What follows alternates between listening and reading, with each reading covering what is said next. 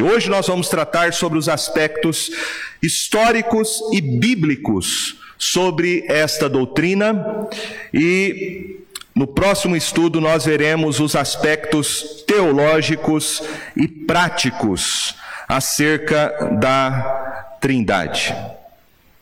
Bom, estudar sobre a Trindade é de fato estudar uma, uma, das doutrinas mais misteriosas, uma das coisas mais difíceis da gente compreender. Nós somos extremamente analíticos no nosso raciocínio. E estudar sobre a Trindade parece ser algo que não tem muita lógica. Como que um mais um mais um é igual a um? Como que um único Deus pode subsistir em três pessoas, Pai, Filho e Espírito Santo, e as três pessoas serem um único e verdadeiro Deus?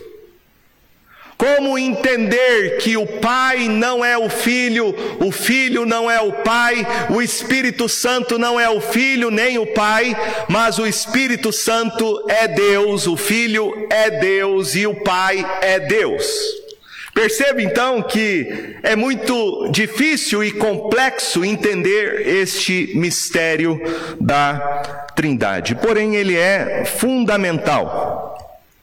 Um teólogo chamado Lloyd Jones, ele disse sobre a Trindade o seguinte: falando sobre essa doutrina, ele disse: ela é, em certo sentido, a mais excelsa e a mais gloriosa de todas as doutrinas.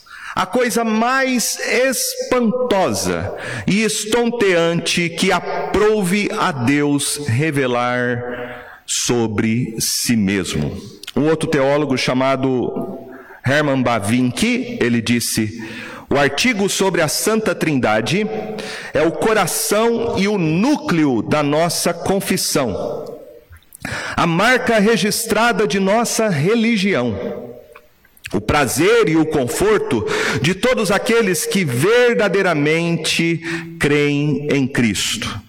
Essa confissão foi a âncora na guerra de tendências através dos séculos. A confissão da Santa Trindade é a pérola preciosa que foi confiada à custódia da igreja cristã. O apóstolo Paulo, escrevendo a Timóteo, ele disse que a igreja é a coluna e o baluarte da verdade. A nós foi confiada esta pérola doutrinária que é a Trindade. E nós precisamos compreender que confessar corretamente sobre a Trindade é uma questão fundamental para a fé cristã. Quando você lê Atos dos Apóstolos, você vai ver que a igreja perseverava na doutrina dos apóstolos. A palavra doutrina significa ensino. Portanto, a igreja de Cristo, ela tem a sua confissão a respeito daquilo que ela crê. O apóstolo Paulo, falando sobre isso, ele diz na sua carta aos Efésios, capítulo de número 4, Alguns entendem que aqui o apóstolo Paulo está falando sobre sete artigos que são fundamentais para a confissão da fé cristã. Efésios capítulo 4, do verso de número 3 ao verso 6, ele diz assim: Esforçando-vos diligentemente por preservar a unidade do Espírito no vínculo da paz. Há somente um corpo e um Espírito, como também foste chamados numa só esperança da vossa vocação. Há um só Senhor, uma só fé, um só batismo, um só Deus e Pai de todos, o qual é sobre todos, age por meio de todos e está em todos. Sem entrarmos muito aqui no texto, Mas veja que o apóstolo Paulo está falando a respeito de uma confissão. O cristão é alguém que confessa aquilo que ele crê. E quando você faz uma confissão, você está definindo algumas coisas que você acredita sobre quem Deus é. Por isso não, precis, não, não podemos olhar para o estudo doutrinário como algo irrelevante, alguma coisa sem importância. Ah, não, o que importa é a gente sentir a Deus, o que importa é a gente ter experiência com Deus. Sem dúvida, a fé cristã é uma fé viva, mas ela é uma fé inteligível, que nós precisamos compreender para saber explicar. O apóstolo Pedro diz que nós devemos saber responder às pessoas sobre a esperança que há em nós. O cristão tem que saber responder aquilo que ele crê. Se uma pessoa perguntar para você por que, que você crê na Trindade, você deveria saber responder por que você crê na Trindade. Por isso, meus irmãos, estudar doutrina é algo fundamental. Podemos destacar aqui pelo menos três razões para nós estudarmos doutrina, confissões e credos. Primeiro, estudar confissões é fundamental, como diz Paulo nesse texto em Efésios, porque isso produz unidade. Unidade, unidade na vida da igreja. É exatamente o fato da gente estudar doutrina que faz com que a gente possa reconhecer outras comunidades cristãs. O que nos une, o que faz com que um cristão que mora no Brasil esteja unido à fé de um cristão que mora lá na Coreia do Sul. É a doutrina é aquilo que nós confessamos, é aquilo que nós cremos.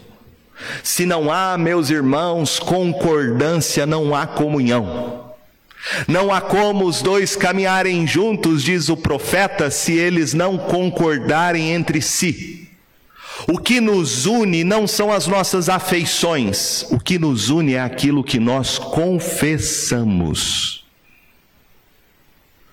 Portanto, a confissão de um credo, a confissão de uma doutrina é fundamental para produzir unidade na igreja. Segundo lugar, precisamos estudar credo e confissões, porque isto protege a igreja contra falsos ensinos. Falsos ensinos. O apóstolo João vai dizer que o anticristo sai dentro da igreja. E ele vai dizer na sua carta que aqueles que saem da igreja negando a fé cristã, eles saíram do nosso meio porque eles não eram dos nossos. Porque se fossem dos nossos, teriam permanecido. E o que significa permanecer no corpo de Cristo? significa você fazer a mesma confissão declarativa que todos aqueles que pertencem à igreja o fazem. A doutrina preserva a igreja, a sua saúde espiritual. Quando uma criança nascia no Antigo Testamento, segundo Deuteronômio capítulo 6, verso de número 4, a primeira coisa que o pai deveria ensinar para o seu filho era uma questão teológica, era a confissão da fé. Deuteronômio capítulo 6, verso 4 diz: Ouve Israel, o Senhor, nosso Deus, é o único Senhor. Isso aqui é uma declaração de fé. É uma questão doutrinária. É uma confissão, um credo. Todo pai ensinava isto para o seu filho, e todo cristão deve ensinar isso para o seu filho, o que é conhecido como Shema. Ouve Israel, preste atenção. O nosso Deus é o único Senhor. Isso é uma confissão de fé. E os pais ensinavam isso para os seus filhos todos os dias, fazendo-os lembrar sempre a respeito dessa confissão, para que eles jamais se desviassem para adoração a falsos deuses. Veja que a confissão de fé preserva a igreja nos caminhos da verdade. O apóstolo Paulo, falando sobre este perigo, ele orienta o pastor Timóteo, da igreja de Éfeso, na sua segunda carta, Timóteo, capítulo 4, verso de número 1. 2 Timóteo, capítulo 4, verso de número 1. E ele diz: Conjuro-te perante Deus e Cristo Jesus, que há de julgar vivos e mortos, pela sua manifestação e pelo seu reino. Pregue a palavra, insta, quer seja oportuna, quer não. Corrige, repreende, exorta com toda longanimidade e doutrina. Paulo está dizendo para Timóteo: ensine ao povo da igreja doutrina. Doutrina. Pois haverá tempo em que não suportarão a sã doutrina. Então veja que o passo para o desvio de um crente é ele rejeitar a doutrina, a confissão que a igreja faz. Pelo contrário, secar-se-ão de mestres segundo as suas próprias cobiças como que sentindo coceira nos ouvidos, e se recusarão a dar ouvidos à verdade, entregando-se às fábulas. Então, segundo Paulo, o que define você estar realmente na verdade? O que define é a sua doutrina. O que define é aquilo que você crê e confessa sobre a sua fé. O que faz uma pessoa ser identificada como um falso cristão, um falso mestre, é ele exatamente negar a sã doutrina, a doutrina sadia, a doutrina bíblica. Então, estudar, meus irmãos, sobre a Trindade não é algo supérfluo, não é alguma coisa irrelevante. Estudar sobre a doutrina bíblica e estudar sobre a Trindade é estudar sobre a âncora da nossa fé.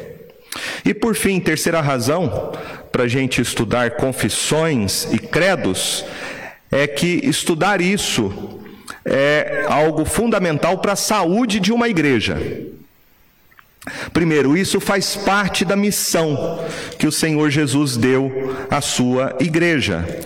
Lá em Mateus 28, Mateus capítulo 28, Jesus disse, no verso de número 19 e 20, a missão da igreja, ele diz assim: Ide, portanto, fazei discípulos de todas as nações, batizando-os em nome do Pai, do Filho e do Espírito Santo, ensinando-os a guardar todas as coisas que vos tenho ordenado.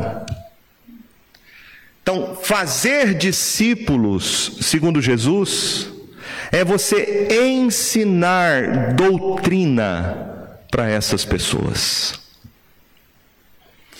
Isto é fundamental para a fé cristã. Existem algumas doutrinas, meus irmãos, que são essenciais para você ser de fato um cristão, para você re ser recebido no corpo de Cristo e ser batizado. E uma dessas doutrinas fundamentais é a doutrina da Trindade. Quando nós falamos sobre a doutrina da Trindade, nós estamos falando a respeito de um Deus que é tripessoal. E quando a gente pensa sobre uma pessoa se relacionando, logo a gente imagina o ser humano. Alguém formado de corpo, de alma e de qualidades que são próprias qualidades da personalidade que fazem você ser alguém que se relacione com os outros. Essa é a grande distinção entre nós, seres humanos, e os animais. Nós possuímos certas qualidades que nos foram dadas por Deus. É por isso que a Bíblia diz que eu e você fomos criados à imagem e semelhança dele. Os animais não foram criados à imagem e semelhança de Deus, são criaturas, porque eles não possuem certas características que são singulares, características que definem a nossa personalidade. Se você colocar um animal, vamos pensar um cachorrinho, pegar lá o seu pet, colocá-lo diante de um espelho, o que é que ele vai fazer? Ele vai latir, porque ele vai achar que aquilo que está refletido no espelho não é a sua pessoa, porque ele não tem personalidade, mas é um outro cachorro. Então, esta é a grande diferença entre nós, seres humanos, e os animais. E aqui eu vou ser claramente crítico à teoria da evolução, porque eu e você não somos animais evoluídos. Não somos. Nós fomos criados por Deus, a sua imagem e semelhança. Nós não temos nenhuma semelhança com nenhum tipo de animal que Deus tenha criado, porque nenhum deles possui características que são próprias de uma personalidade. E quando a gente pensa sobre isso, nós estamos então entendendo e compreendendo quem Deus é. Deus ele não tem uma forma física. Jesus mesmo disse àquela mulher samaritana que Deus é espírito e que importa que os seus adoradores o adorem em espírito em verdade. Então Deus, ele não tem um corpo físico, mas Deus não é uma força. Deus não é uma energia. Como é defendido, por exemplo, pelo movimento da nova era, que é um movimento panteísta, onde Deus é visto como um ser impessoal, uma energia, uma força. Na ideia panteísta, a ideia da divindade é alguém que se misturou com a própria criação. Como se o Criador se tornasse, se, se tivesse tornado a própria criatura. É daí que vem essa ideia de que as pessoas têm de que cada ser humano é uma partícula divina, de que cada um tem uma centelha divina dentro de si, como se Deus fosse uma energia. Deus não é uma energia. Deus é uma pessoa. Deus também, meus irmãos, não é alguém que está tão distante de nós, tão longe, que não se importa conosco. Há muita gente acha que Deus é alguém que está sentado numa poltrona, num lar celestial, um velhinho de barba branca, que está assistindo os acontecimentos da terra através de uma tela de TV. Deus não é isso. Deus não é alguém embora hoje já não tenha tanto, né? Aquele relógio antigo que você dava corda, lembra? Você tinha que dar corda nele para que ele funcionasse. Há muita gente que pensa que Deus é alguém assim, Ele deu corda no mundo para que o mundo funcionasse por ele mesmo. Ele colocou leis fi fixas para que o mundo funcionasse por si só. Não, a Bíblia fala de um Deus que está envolvido com a sua criação. O apóstolo Paulo, quando esteve na cidade de Atenas, vendo a religiosidade daquele povo, ele reconheceu que eles eram religiosos, mas Paulo vai dizer: vocês estão adorando a um Deus que vocês não conhecem, o Deus verdadeiro, o Deus que criou o mundo. Um Deus que não é habitado em casas, em templos feito por mãos humanas, mas um Deus que sustenta todas as coisas, e Paulo vai dizer: nele nós existimos, nele nós nos movemos. Ou seja, meus irmãos, Deus, Deus é um Deus da providência. Se nós estamos agora aqui respirando, é porque Deus está envolvido no cuidado de cada um de nós. Deus quem fez o sol nascer, Deus quem envia a chuva, Deus que coloca o pão sobre a sua mesa, é Deus quem te dá força para você adquirir riquezas. Então não podemos imaginar um Deus distante, um Deus como é definido nesse conceito, um Deus deísta, dedidado, deísta. Esse Deus que não se envolve com a sua criação. O nosso Deus é um Deus pessoal. Essa é a característica fundamental do cristianismo. Nós não cremos em Deus como força, nós não cremos num Deus distante, nós cremos num Deus que não é uma energia, que não se confunde com a sua criação e que nem está longe dela. Mas nós cremos num Deus que é um Deus pessoal. Um Deus pessoal, um Deus que se relaciona.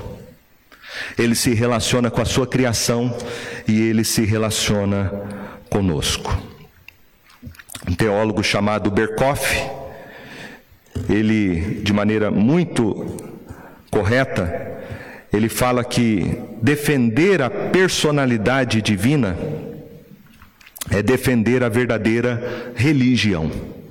E ele diz assim: sem ela, não pode haver religião no real sentido da palavra, nem oração, nem comunhão pessoal, nem entrega confiante, nem confiante esperança. Então, imagine se Deus não fosse um ser pessoal. Se fosse uma energia, uma coisa. Eu vou orar para uma energia, para alguma coisa impessoal? Não faz sentido. Como que eu vou relacionar com Deus se ele não fosse uma pessoa, se ele fosse uma coisa? Como é que eu vou confiar nele? Como é que eu vou ter esperança nele? Esses são os argumentos aqui de Berkoff. Deus é um Deus pessoal e isto é revelado na Sua palavra. A Bíblia fala a respeito de um Deus que se relaciona pessoalmente com a sua criação.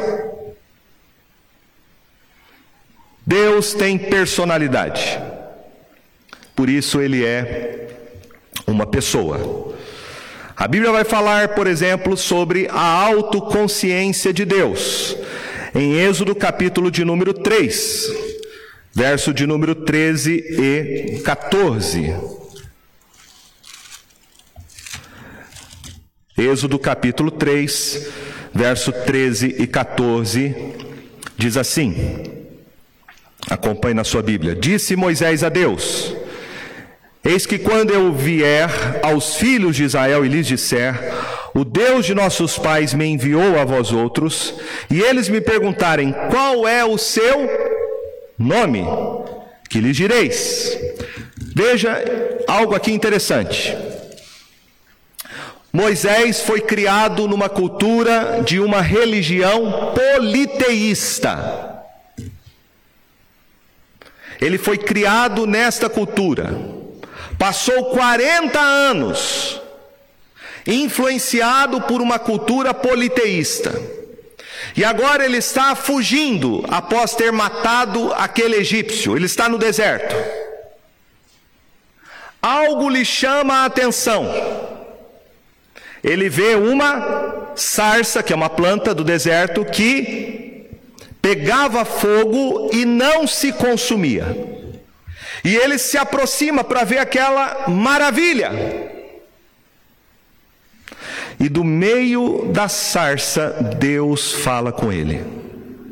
E veja qual é a pergunta então que Moisés faz. Ele pergunta: Qual é o seu nome? Quem tem nome não é uma força. Quem tem nome não é uma coisa. Quem tem nome é uma pessoa. Mas Moisés pensava que aquele Deus era um Deus que ele ainda não conhecia. Ou seja, a sua ideia ainda era uma ideia politeísta. Ele achava que aquele Deus era um Deus que ele ainda não havia conhecido no tempo que ele passou na cultura egípcia, que era politeísta. Mas Deus vai responder para ele, verso de número 14: Eu sou o que sou. Disse mais: Assim dirás aos filhos de Israel: Eu sou, me enviou a vós outros. Eu sou. O que Deus quer dizer com isso para Moisés? É que ele não é um Deus, ou mais um Deus, como a religião politeísta ensinava. Mas ele é o único Deus essa expressão eu sou o que sou refere-se à autoconsciência de Deus, à sua autoexistência. Isso é uma das características de Deus que nós jamais vamos conseguir compreender na sua totalidade, que é a sua eternidade. Os deuses politeístas da cultura egípcia são deuses fabricados. São deuses inventados pela mente humana. Homens que estão em completa escuridão espiritual, que são religiosos e que essa religião nas trevas espirituais produz idolatria. O homem que está em trevas espirituais, ele produz idolatria. Ele imagina deuses para si, ele inventa isso pela sua criatividade. Mas o Deus verdadeiro, meus irmãos, não foi criado pela imaginação dos homens. Não é uma invenção. O Deus verdadeiro, ele é eterno. Ele é autoexistente. Ele é o criador de todas as coisas. Ele não tem pai, ele não tem mãe, ele não passou a existir porque se Deus tivesse mãe, tivesse pai, ou tivesse um dia passado a existir, ele não poderia ser Deus. A característica da divindade é a sua eternidade. Eu e você não somos deuses. Eu e você um dia fomos criados. Nós não somos autoexistentes em nós mesmos. Deus é. E veja que Deus aqui declara sua autoconsciência, mostrando a sua personalidade. Deus fala com Moisés, isso é característica de pessoa, não de força, não de energia, mas de uma pessoa. Deus fala. Deus se revela, Deus se comunica. Deus tem autoconsciência, ele sabe quem ele é. Deus também tem outra característica que define o fato dele ser uma pessoa, que é a sua inteligência. Os animais não são seres autoconscientes, eles têm, sem dúvida, algum tipo de inteligência, mas não a inteligência do ser humano. Eles agem in, instintivamente. Nós não. Nós agimos ponderadamente, nós refletimos sobre as coisas, nós pensamos de forma mais elaborada. Essa é a grande distinção entre homens e animais. Deus possui essa característica, ele tem inteligência própria. Ele pensa. O apóstolo Paulo fala sobre esses pensamentos de Deus que são profundos. Ele fala em Romanos, capítulo de número 11, verso de número 33. Ó oh, profundidade da riqueza, tanto da sabedoria como do conhecimento de Deus, Quão insondáveis são os seus juízos e quão inescrutáveis os seus caminhos. Quem, pois, conheceu a mente do Senhor, ou quem foi o seu conselheiro? Veja que Paulo aqui está descrevendo características de uma pessoa. Esse é o meu ponto aqui. Deus é uma pessoa. Deus não é uma força, Deus não é uma energia, porque Ele pensa. Deus também, meus irmãos, Ele tem autodeterminação, tem vontade própria. O salmista no Salmo 115, Salmo 115, verso de número 3, ele diz assim: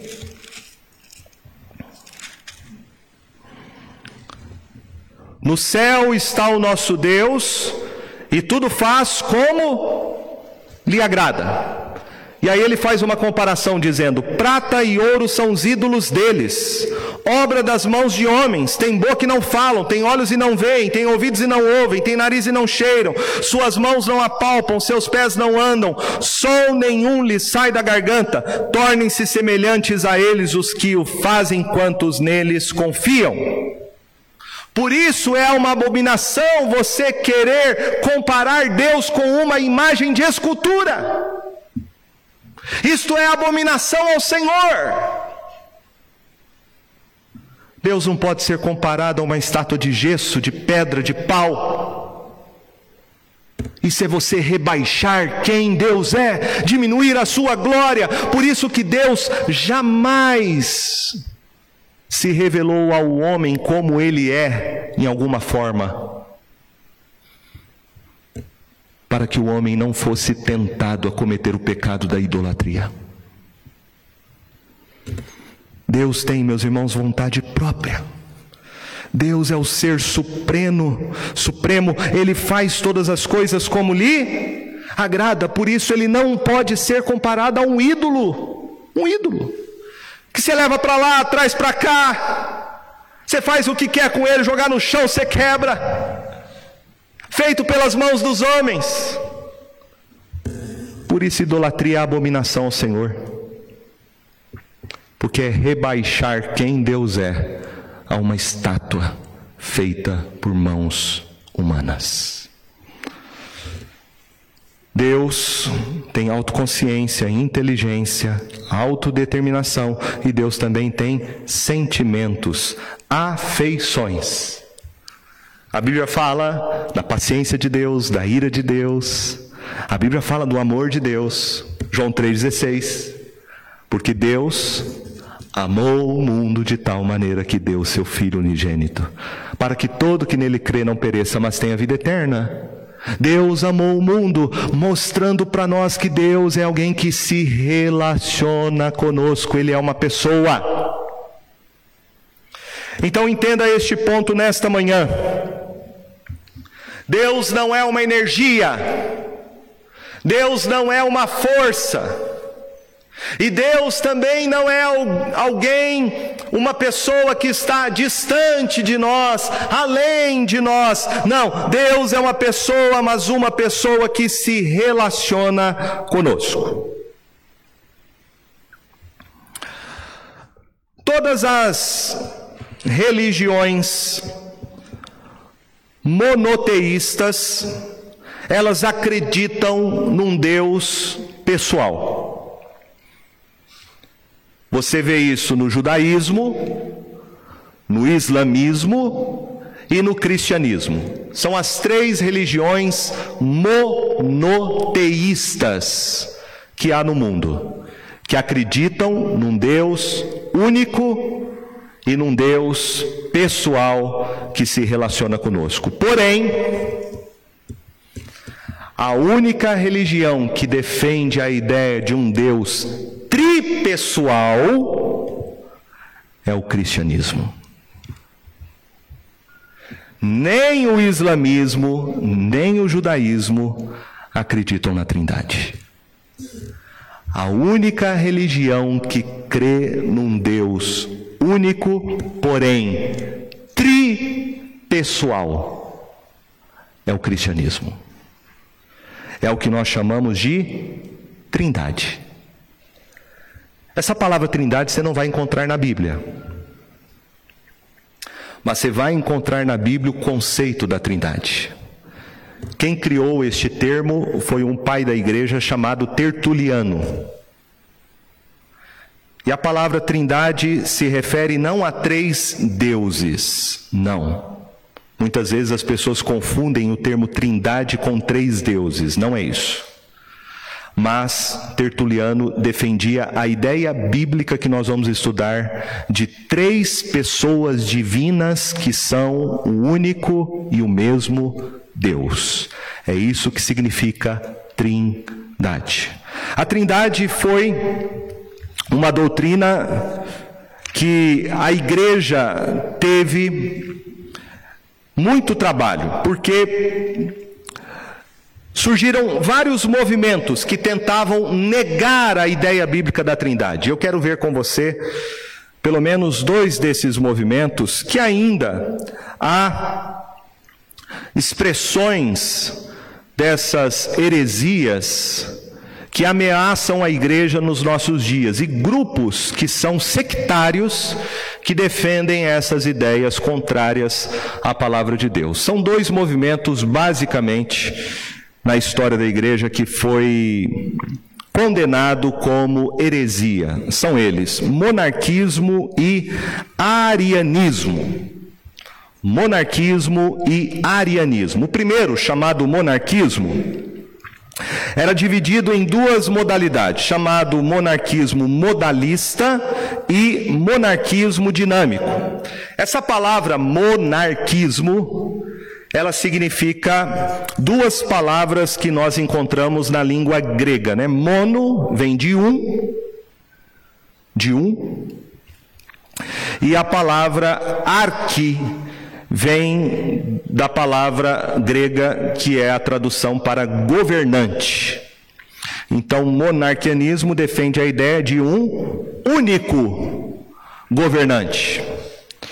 Porém, nega a ideia de um Deus tripessoal. Para os monarquistas, Deus, ele é apenas uma única pessoa e não três pessoas que compartilham da mesma essência, portanto, sendo o mesmo Deus. Há o que é conhecido como monarquismo, então, modalista. O que é o monarquismo modalista? É a ideia de que Deus se manifestou por meio de três formas. E este tipo de conceito ainda está presente na igreja dos nossos dias. Se você perguntar assim para um, um cristão, define para mim o que é trindade. O que é trindade? Alguns vão dizer assim, e esta é a ideia do monarquismo modalista. Deus se revelou no passado através do Pai, depois ele se revelou no Novo Testamento através do Filho, e nos nossos dias, Deus se revela através do Espírito Santo. O que é isso? Heresia. Heresia. Deus não é uma tripla manifestação de uma única pessoa. Deus não é a manifestação do Pai no Antigo Testamento, que depois passou a ser a pessoa do Filho no Novo Testamento, e que hoje é a pessoa do Espírito Santo nos nossos dias. Não! Deus na Bíblia é tripessoal. O Pai, O Filho e o Espírito Santo são três pessoas que constituem um único e verdadeiro Deus.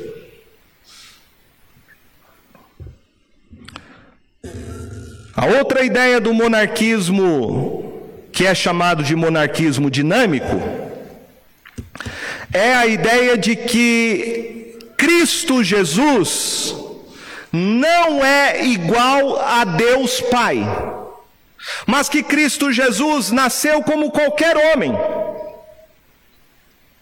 E que um dia ele foi adotado pelo Pai para ser o seu filho. Por isso que o monarquismo dinâmico às vezes é chamado também de adocianismo. Essa ideia de que Jesus nasceu apenas como homem, filho de Maria e José, mas que ou no batismo ou na sua ascensão, Deus adotou este homem como seu filho. E Deus deu a ele então poderes para realizar os milagres que ele fez. Esta ideia é uma heresia, porque ela nega a divindade de Jesus e, portanto, nega a Trindade. Então, a doutrina monarquista, ela foi rechaçada pela igreja, porque é uma heresia. Há uma outra que surgiu logo em seguida chamada arianismo, e arianismo recebe esse nome por causa do fundador dela, que era Ário. Ário era um presbítero da igreja de Alexandria, veja só. Um presbítero da igreja de Alexandria. É o que diz lá João, né? Os falsos mestres saem do nosso meio, saem do seio da igreja. Não são dos nossos, mas saem do seio da igreja. E Ário negava a ideia da trindade. Ele dizia que somente Deus era eterno, mas que Jesus era a primeira criatura gerada pelo Pai na eternidade e escolhido para ser o nosso Salvador. Ário não acreditava que Jesus Cristo é eterno. Jesus Cristo era apenas, segundo ele, um instrumento do qual Deus criou todas as coisas e nada mais. Um dos movimentos que defendem isso nos nossos dias é muito conhecido, são os testemunhas de Jeová. Eles são arianos. Eles não creem na divindade eterna de Jesus Cristo. Para eles, Jesus é apenas a primeira obra da criação de Deus Pai, como se fosse um anjo criado que Deus Pai enviou à terra para ser o nosso Salvador. Eles negam a divindade de Jesus. Bom, meus irmãos, essas são duas heresias que afetavam profundamente o conceito da Trindade. E nós tivemos então dois concílios que são chamados de concílios ecumênicos. Dois concílios, um concílio que foi o concílio de Niceia, que aconteceu no ano 325, ele foi convocado pelo imperador Constantino por causa do arianismo, esta heresia, e o outro concílio que é o concílio de Calcedônia, no ano de 381. Esses dois concílios basicamente eles foram concílios que a igreja teve que examinar essas questões. Aquilo que a gente falou no início, as heresias ameaçam a saúde da igreja, as heresias ameaçam a vitalidade da nossa fé, o fundamento daquilo que nós cremos. E quando essas heresias começam a exercer alguma influência sobre a, a, a igreja cristã, é necessário uma resposta a essas heresias. Por isso, então, homens, teólogos, pastores se reuniam para debater essas heresias e combatê-las. E o resultado disso é o que nós chamamos de credo de confissão. Né? Credo não é cruz credo. Credo é eu creio. Eu creio. Eu confesso. Então veja comigo, pedir para o nosso irmão colocar lá, o presbítero Alex, o que foi a formulação do credo de Nicéia. Esse credo tratou basicamente sobre essa questão, que é a questão da Trindade. E a formulação do credo uh, chegou a essa definição, a essa conclusão. Diz assim: cremos em um só Deus, Pai Todo-Poderoso, Criador de todas as coisas visíveis e invisíveis, e em um Senhor Jesus Cristo, o Filho de Deus, o unigênito do Pai, da substância do Pai, Deus de Deus, luz da luz, Deus verdadeiro de verdadeiro Deus, gerado, não criado, consubstancial com o Pai, por quem todas as coisas foram feitas, as que estão no céu e na terra, que por nós homens e para nossa salvação desceu do céu e se encarnou e se fez homem. Ele sofreu e ao terceiro dia ressuscitou e subiu aos céus e virá novamente para julgar os vivos e os mortos. Então veja algo interessante. Na definição do credo niceno, a preocupação era exatamente aquela de definir a pessoalidade da Trindade e a sua essencialidade. Os dois conceitos estão presentes aí. Eles falam sobre Deus como Pai, Deus como Filho e Deus como Espírito Santo. As três pessoas. Porém, as três pessoas elas são distintas no seu ser. O pai não é o filho. O Filho não é o Pai. O Espírito Santo não é o Pai nem o Filho. Nós não podemos confundir as pessoas da Trindade. São três pessoas distintas, mas as três pessoas possuem a mesma essência, a mesma natureza aquilo que é chamado em teologia de ontologia, o mesmo Deus, iguais em poder e glória e majestade. Por isso que o credo tomou muito cuidado de dizer que Jesus Cristo ele é verdadeiro Deus de verdadeiro Deus. Ele não está dizendo que Jesus e o Pai são a mesma pessoa, são pessoas distintas. Mas o Pai e Jesus é o mesmo Deus, tem a mesma natureza. Por isso, essa expressão, gerado, não criado, então Jesus não passou a existir, ele não foi é, criado pelo Pai, como defendiam os arianos, mas Jesus é gerado do Pai. O que é gerado? Gerado não é criado, gerado é de procedência.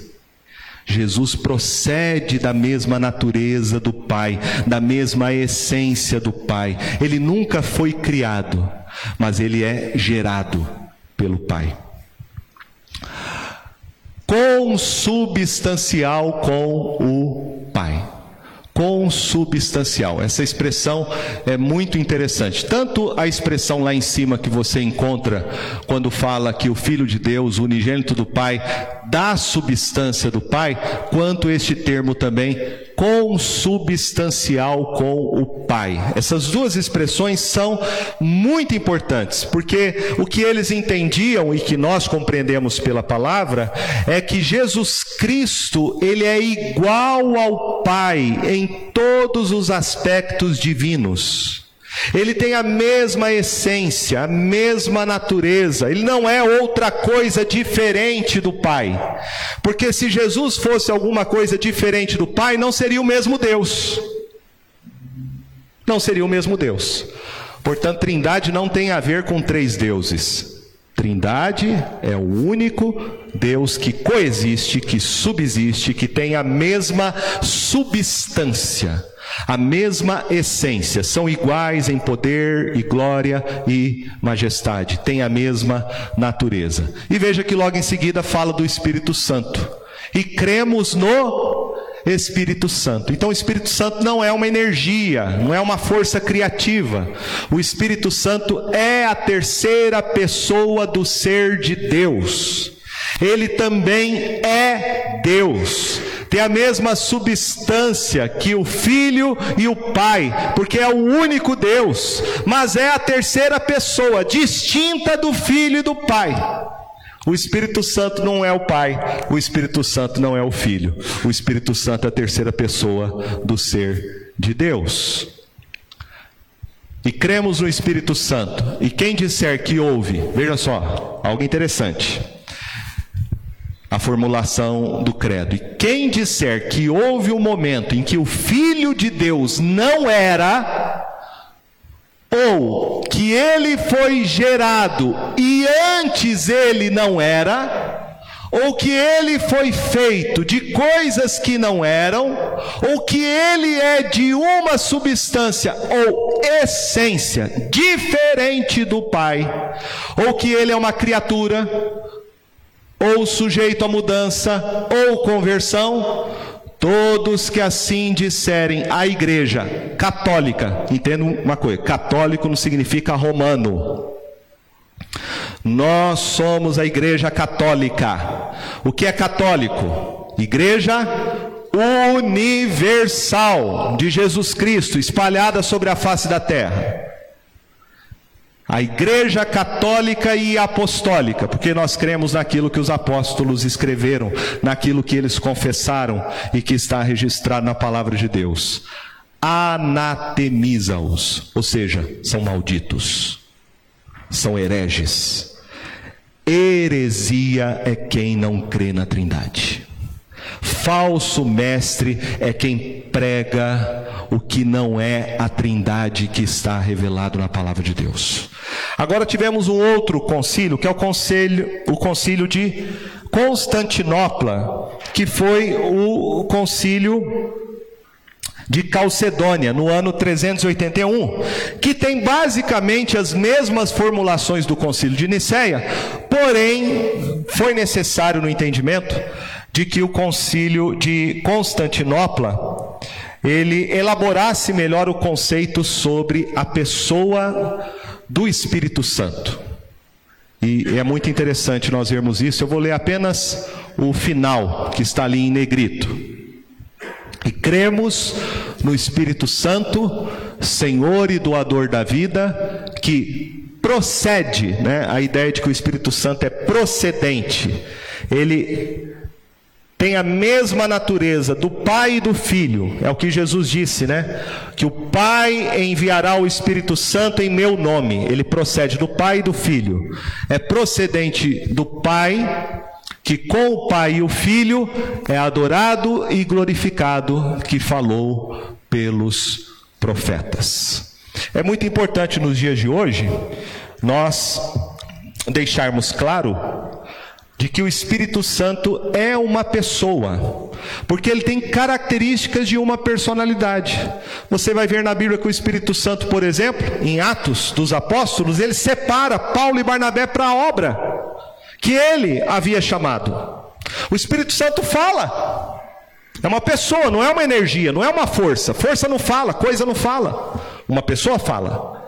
A Bíblia fala em Efésios capítulo 4 que não devemos entristecer o Espírito Santo. Tem sentimentos. Quem é que tem sentimentos? Não é energia, não é uma força, é uma pessoa. O Espírito Santo, diz Paulo em Coríntios, que ele perscruta as profundezas de Deus.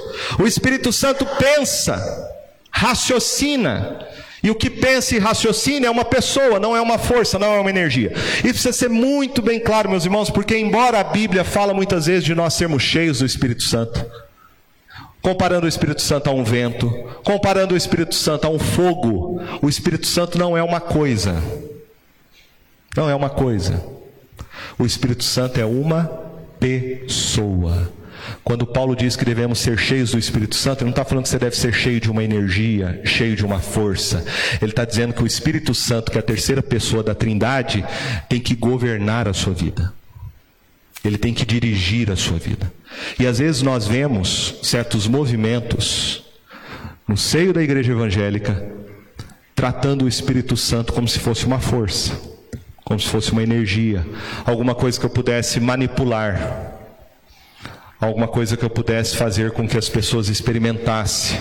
Você vê pregadores lançando paletó, soprando sobre as pessoas, como se eles tivessem algum poder como se o Espírito Santo fosse uma espécie de força e de energia que você pudesse manipular.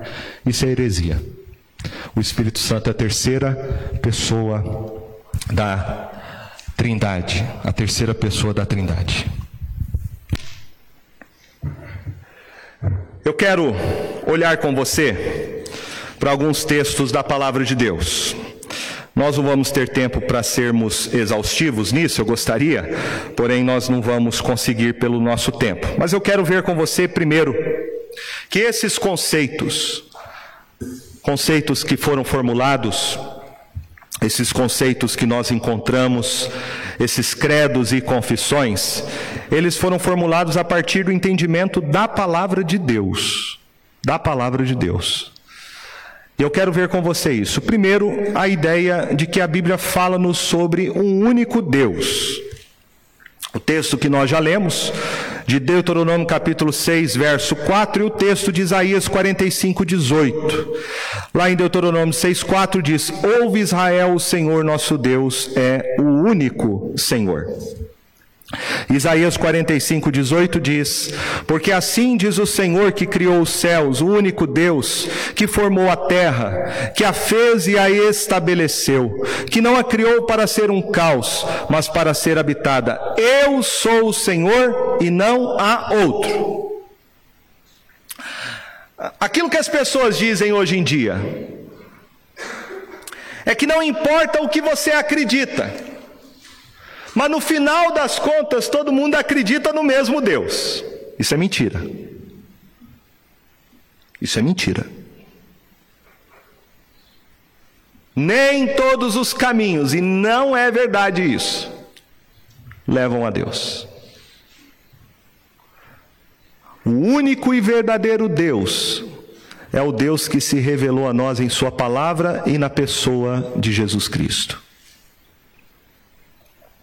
Ele é o único Deus. E veja quando Deuteronômio diz que Israel deveria fazer essa confissão, que é o Shema. Ouve Israel, ouve, preste atenção. A confissão que vocês devem fazer é essa: o Senhor é o único Senhor. A palavra aqui único é a palavra do hebraico para numeral. É um um único Senhor. Ou seja, há um único Deus. É isso que o Shema significa. É para guardar o coração do povo de Deus, guardar o coração da idolatria, guardar o coração do paganismo. É algo que deveria ser repetido, ensinado para o filho em casa. Deveria ele aprender isso todos os dias. Há um único Deus, e esse único Deus é o Senhor. Veja isso: o único Deus é o Senhor. O único Deus é Yahvé. Ele é o único Deus. É o Deus que se revelou a nós em Sua palavra, é o Deus que fez conosco uma aliança. Ele é o único Deus. É isso que Jesus repete. Veja comigo lá em João.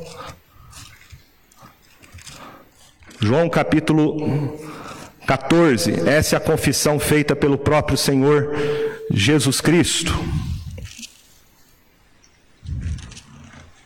João capítulo 17, aliás. João 17. Verso de número 3 diz assim: E a vida eterna é esta que te conheçam a ti, o único Deus verdadeiro, e a Jesus Cristo, a quem enviaste. Então, a vida eterna, o que é a vida eterna? É você conhecer que há um único Deus, único. Há um só Deus. E esse único Deus é o Deus que enviou Jesus Cristo para ser o nosso Salvador. Se você entende isso, se essa é a sua confissão, você tem a vida eterna. Quem não faz essa confissão, meus irmãos, não está salvo. Não está salvo. Aqui que você acredita. Ah, eu acredito em Deus. Mas quem é Deus para você? Ah, Deus é uma força, Deus é uma energia, Deus é tudo, Deus é o ar, Deus é a natureza, eu sou Deus. Há vários caminhos que levam a Deus, então você não conhece a Deus. Você é pagão. Pagão. Você é incrédulo, idólatra, místico, mas você não conhece a Deus. Conhecer a Deus é conhecer que há um único Deus e esse Deus enviou Jesus Cristo. Então nós somos, meus irmãos, monoteístas. Entenda, trindade não é triteísmo. Isso é heresia. Três deuses. Nós não cremos nisso. Nós cremos num único Deus. Mas esse único Deus, ele é tripessoal. Ele é tripessoal. E a gente vê isso já no texto de Gênesis. Veja comigo. Gênesis capítulo 1.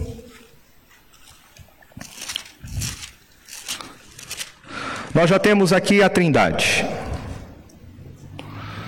Gênesis 1, 26 diz: Também disse Deus: Façamos o homem a nossa imagem, conforme a nossa semelhança.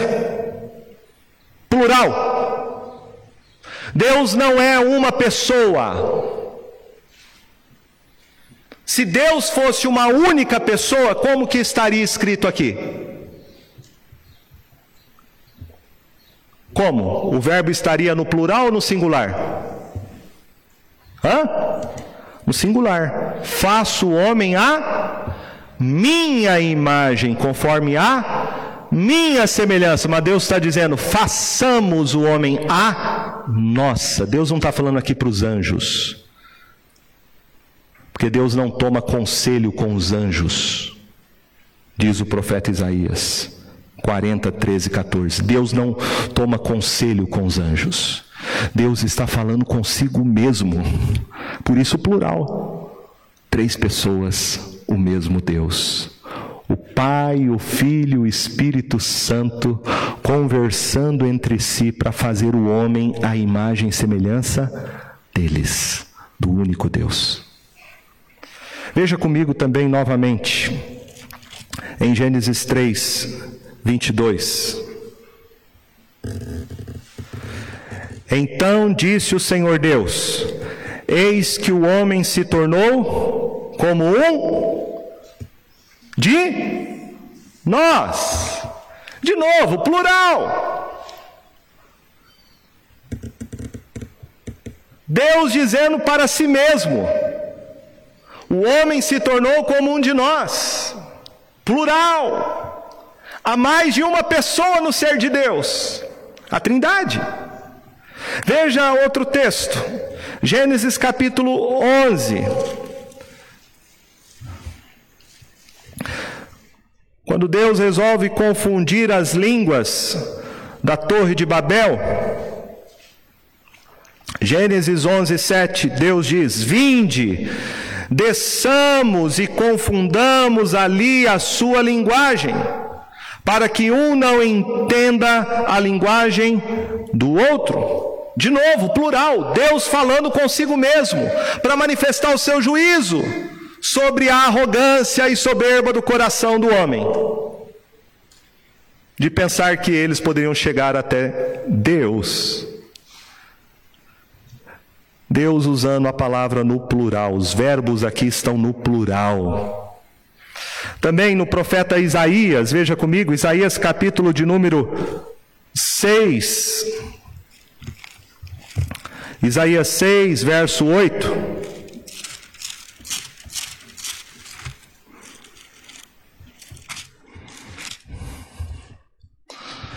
Isaías 6, verso 8. Deus diz ao profeta Isaías, após ter visto a sua majestade, Deus diz: Depois disto, ouvi a voz do Senhor que dizia: A quem enviarei, quem há de ir por nós? Plural. Plural da divindade. Há mais de uma pessoa no ser de Deus. Nós vamos compreender, meus irmãos, através do que entendemos ser uma revelação progressiva. Que esta expressão de pluralidade no Antigo Testamento, Deus se referindo sempre a si mesmo de forma plural, é o que nós vemos claramente no Novo Testamento, que é a Trindade que há três pessoas que têm a mesma essência, a mesma natureza, três pessoas que é o único e verdadeiro Deus. Por exemplo, abra comigo o texto de Mateus capítulo 3. Mateus capítulo 3, verso 16 e 17. Veja o relato do batismo de Jesus.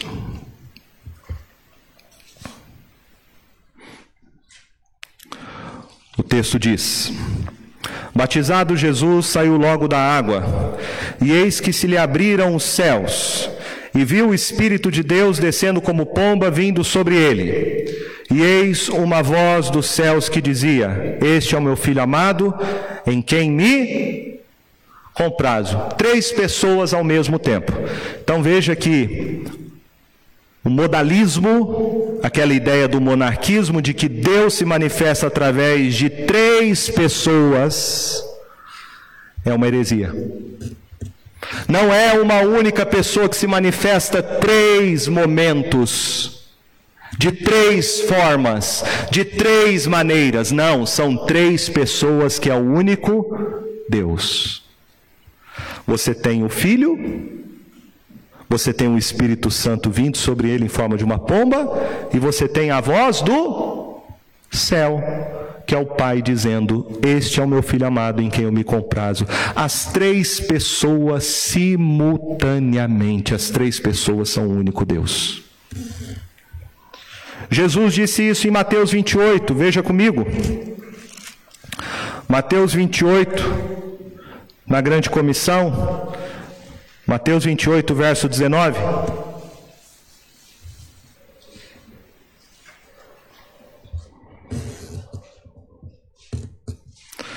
O texto diz: Ide, portanto, fazei discípulos de todas as nações, batizando-os em nome do Pai e do Filho e do Espírito Santo Veja só, fala no nome do Pai, do Filho e do Espírito Santo. Não fala no nome do Pai, no nome do Filho, no nome do Espírito Santo. Mas no nome do Pai, do Filho e do Espírito Santo. Por quê? Porque é o mesmo Deus.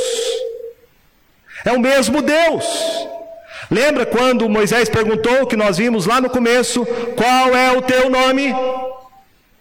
É o mesmo Deus, mas o mesmo Deus que subsiste em três pessoas: Pai, Filho e Espírito Santo. Tome cuidado com uma heresia. Ela não está mais tão forte no meio evangélico, mas heresia sempre volta. Volta com uma outra roupa, com uma outra linguagem, de uma outra forma, mas é a mesma heresia. Há uma heresia que muitos usam o texto de Atos dos Apóstolos para negar o batismo em nome do Pai, do Filho e do Espírito Santo dizendo que a igreja cristã em Atos batizava apenas no nome de Jesus. E de fato você vai ver esse relato que Lucas faz. Que aqueles que se convertiam eram batizados apenas no nome de Jesus. Mas quando Lucas está dizendo que eram batizados apenas no nome de Jesus, ele não está negando a Trindade, mas ele está dizendo que aquilo que Jesus ordenou para os seus discípulos era o que eles estavam fazendo. E qual é a ordem que Jesus dá aqui? No nome de quem você tem que batizar? No nome do Pai, do Filho e do Espírito Santo. Isto é batizar no nome de Jesus, conforme Jesus nos ordenou que devemos fazer. Também nós podemos ver a Trindade mais claramente na bênção, na saudação que o apóstolo Paulo faz. Veja comigo, 2 Coríntios, capítulo 13, verso 13. 2 Coríntios 13, verso 13. É muito interessante porque quando você olha a bênção do Antigo Testamento, que é a bênção araônica, a bênção araônica traz a ideia da trindade. A bênção araônica traz essa ideia da trindade. Lá em Números 6, 24 e 26 diz assim: O Senhor te abençoe e te guarde, o Senhor faça resplandecer o seu rosto sobre ti e tenha misericórdia de ti, o Senhor sobre ti levante o seu rosto e te dê a paz. Três vezes o Senhor, a trindade.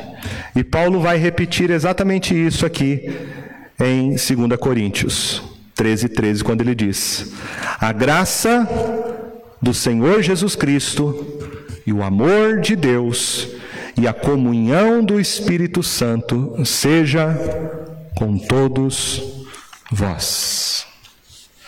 O Pai, o Filho e o Espírito Santo.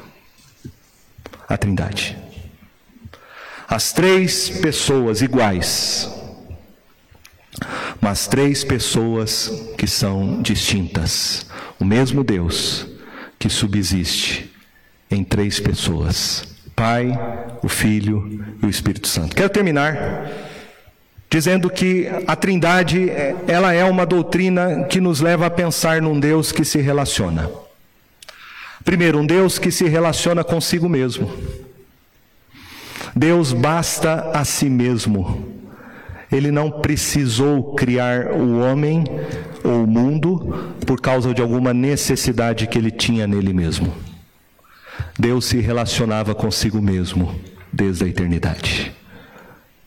O nosso Deus é um Deus de relacionamento. E ele criou o mundo para se relacionar com o mundo. Ele criou os homens à sua imagem e semelhança para se relacionar com eles. Deus é um Deus relacional. E isto nós aprendemos logo no texto de Gênesis. Eu quero deixar este ensino prático para nós sobre a Trindade. Gênesis 2, 24.